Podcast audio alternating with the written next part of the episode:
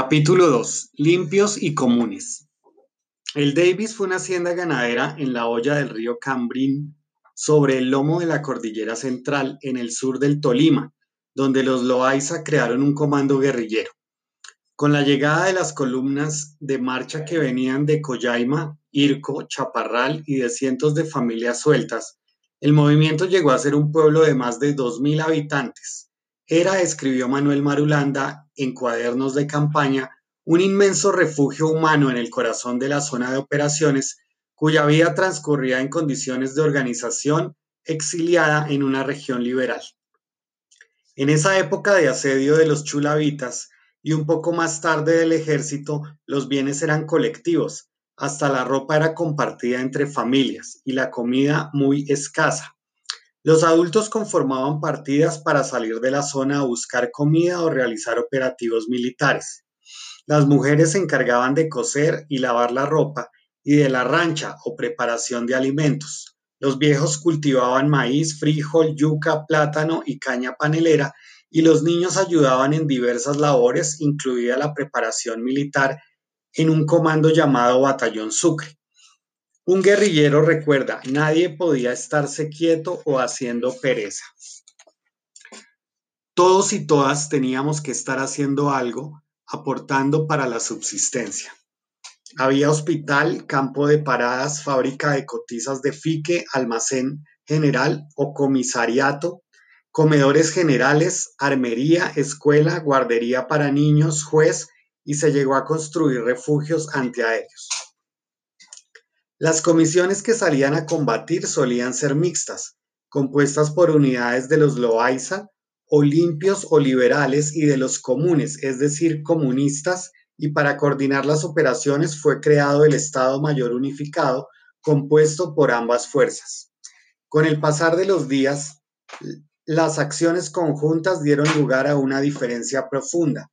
Las armas ganadas en los combates alegaban los comunistas, no eran propiedad privada de los comandantes, sino propiedad colectiva del movimiento. En realidad, la organización de los limpios era una especie de gamonalismo armado contra los conservadores y la policía chulavita. Los comunistas, orientados por el partido, tenían un programa social que reivindicaba los derechos de las tierras baldías y las garantías políticas a la oposición. Hacia finales de 1951, el Davis se dividió en dos sectores. El Davis propiamente dicho, mandado por Isauro Llosa, Mayor Lister y Luis Alfonso Castañeda, alias Richard, llamados comunes, y el sector de la ocasión de los liberales o limpios, donde vivían don Gerardo y sus leales. El rompimiento definitivo se produjo cuando los comunistas adoptaron el programa aprobado por la llamada Conferencia del Movimiento Popular de Liberación Nacional, conocida como Conferencia Boyacá, reunida el 15 de agosto de 1952, a la que asistieron delegados de las guerrillas del Llano, de Santander, de Antioquia y de Sumapaz. La conferencia, cuyo verdadero lugar de encuentro fue Biotá, Cundinamarca, se proponía la construcción de un gobierno popular que restableciera libertades democráticas, decretara una reforma agraria que pusiera en práctica el principio de que la tierra es para quien la trabaja, devolviera la integridad de las comunidades indígenas, nacionalizara las minas, separara la iglesia del Estado, creara un ejército nacional y democrático y adoptara una política internacional independiente. Los liberales no asistieron a la reunión y el conflicto entre ambas tendencias quedó planteado.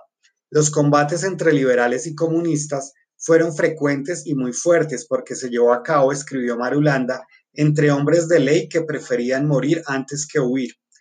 En un ataque liberal al comando del Davis, perdieron la vida dos hijos de don Gerardo Loaiza y uno de los García. Charro Negro, Ciro Trujillo y Marulanda se solidarizaron con la causa comunista. La conferencia Boyacá se desarrolló mientras el Davis era cercado por las tropas del gobierno y quizá por esta razón como una estrategia para reducir la presión sobre su centro.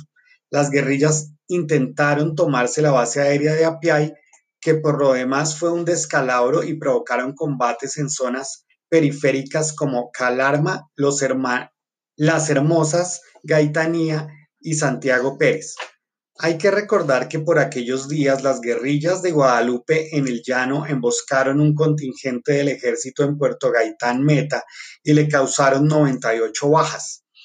Ramsay, un investigador norteamericano, calcula que en 1951 las guerrillas del llano tendrían unos 3.000 hombres, las del sur de Tolima 6.000 y las de, y las de Cundinamarca y Antioquia 12.000, es decir, unas 36 unidades orgánicas en conjunto, sin unidad de mando. Por su parte, el ejército tenía 15.000 soldados y la policía 25.000.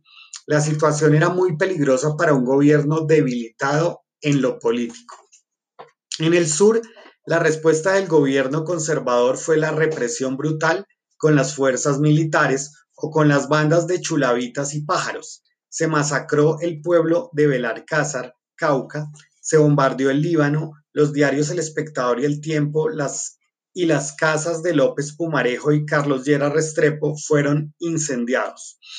Según el libro La violencia en Colombia, había en el país focos de resistencia armada contra el gobierno que tendían a conformar un movimiento guerrillero unificado del que la dirección liberal nacional fue un apoyo vergonzante y calculador y el Comité Central del Partido Comunista un orientador clandestino. No cabe duda de que esta amenaza fue un factor definitivo del golpe de Estado contra Laureano Gómez encabezado por Rojas Pinilla, 13 de junio de 1953, e impulsado por el liberalismo y por una mayoría conservadora.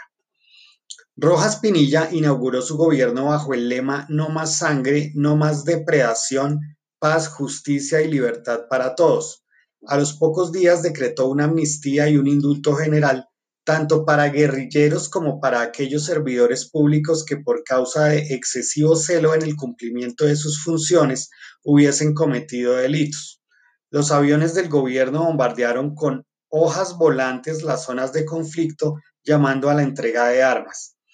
Tras un, tras un corto periodo de completo desconcierto y con el respaldo de la DLN entregaron armas las fuerzas del Llano, Magdalena Medio, Antioquia y Cundinamarca.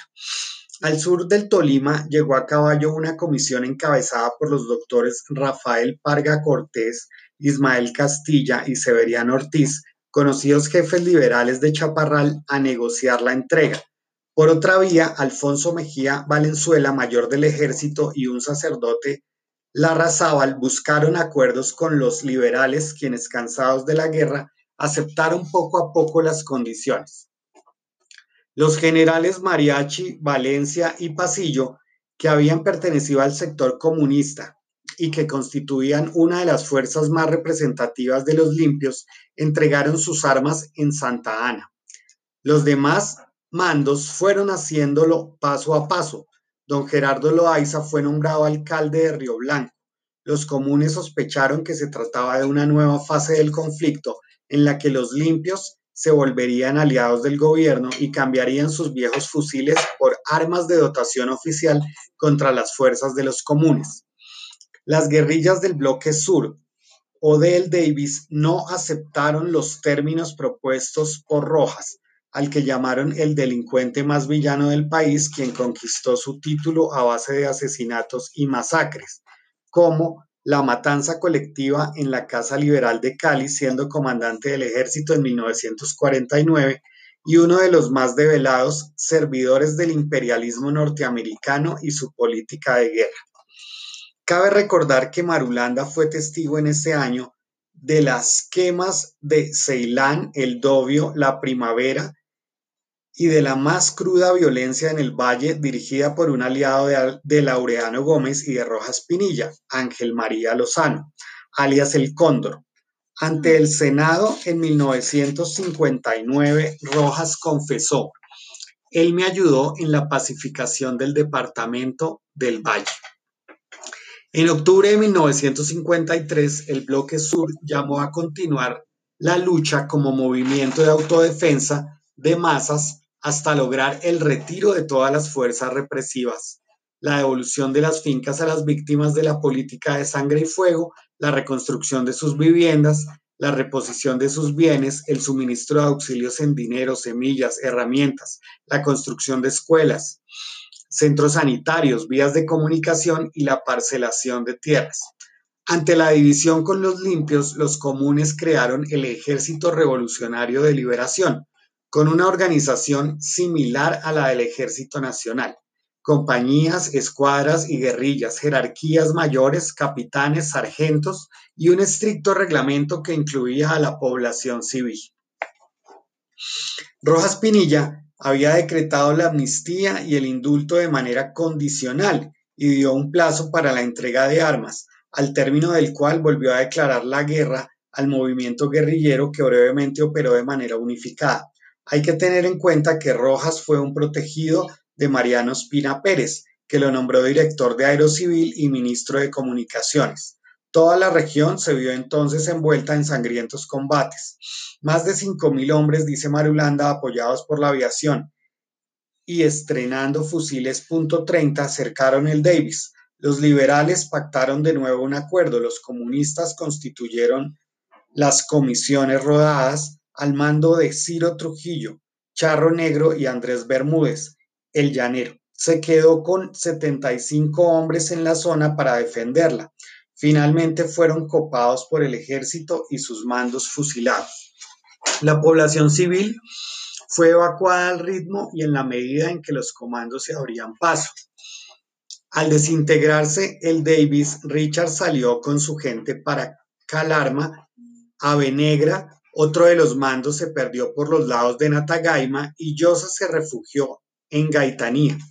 Marulanda escribió, al cesar en el año 53 la lucha guerrillera por entrega de la mayoría de los combatientes liberales, los comunistas subjetivamente no podían continuar por su cuenta y riesgo. El movimiento entonces optó por construir una compañía de charro negro, un comando clandestino absolutamente móvil que se conoció como el de los 30, con 26 hombres y 4 mujeres. La gran mayoría de cuadros, tanto liberales como comunistas, se fundaron como colonos en las regiones de Gaitanía y San Miguel, donde esa tierra la abrimos a hacha y sembramos comida y café, cuenta Jaime Guaracas. Balín, quien fue guardaespaldas de Marulanda, recuerda, colonizamos la zona entre los 30 que quedamos, hicimos trochas para sacar madera y hacer fincas, comisionábamos para el Cauca y para el Huila, para Caldas y para el Valle, en todas partes creábamos cadenas y enlaces, se consiguieron préstamos de la caja agraria para cultivar café, se sembró comida y hasta ganado llegamos a tener. Los 30 se emplazaron entre Marquetalia, llamada en ese tiempo El Támaro, y Río Chiquito, mientras Lister, Richard, Cardenal formaron una columna de marcha que se desplazó con armas, mujeres, niños y bestias desde Gaitanía hasta Villarrica en el oriente del Tolima por los caminos del Prado, Dolores, La Colonia. Allí encontraron a Ciro Trujillo. Las organizaciones que existían en Sumapaz y Tequendama albergaron el destacamento. Años después, Isauro Llosa contaba, Villarrica era una región donde uno podía moverse tranquilo, porque todos sabían quiénes éramos y a qué habíamos venido. Los camaradas eran muy respetados. Yo me mantenía dando charla, dando orientación, organizando, porque sabíamos que la calma era corta, si la paz anochecía, no amanecía.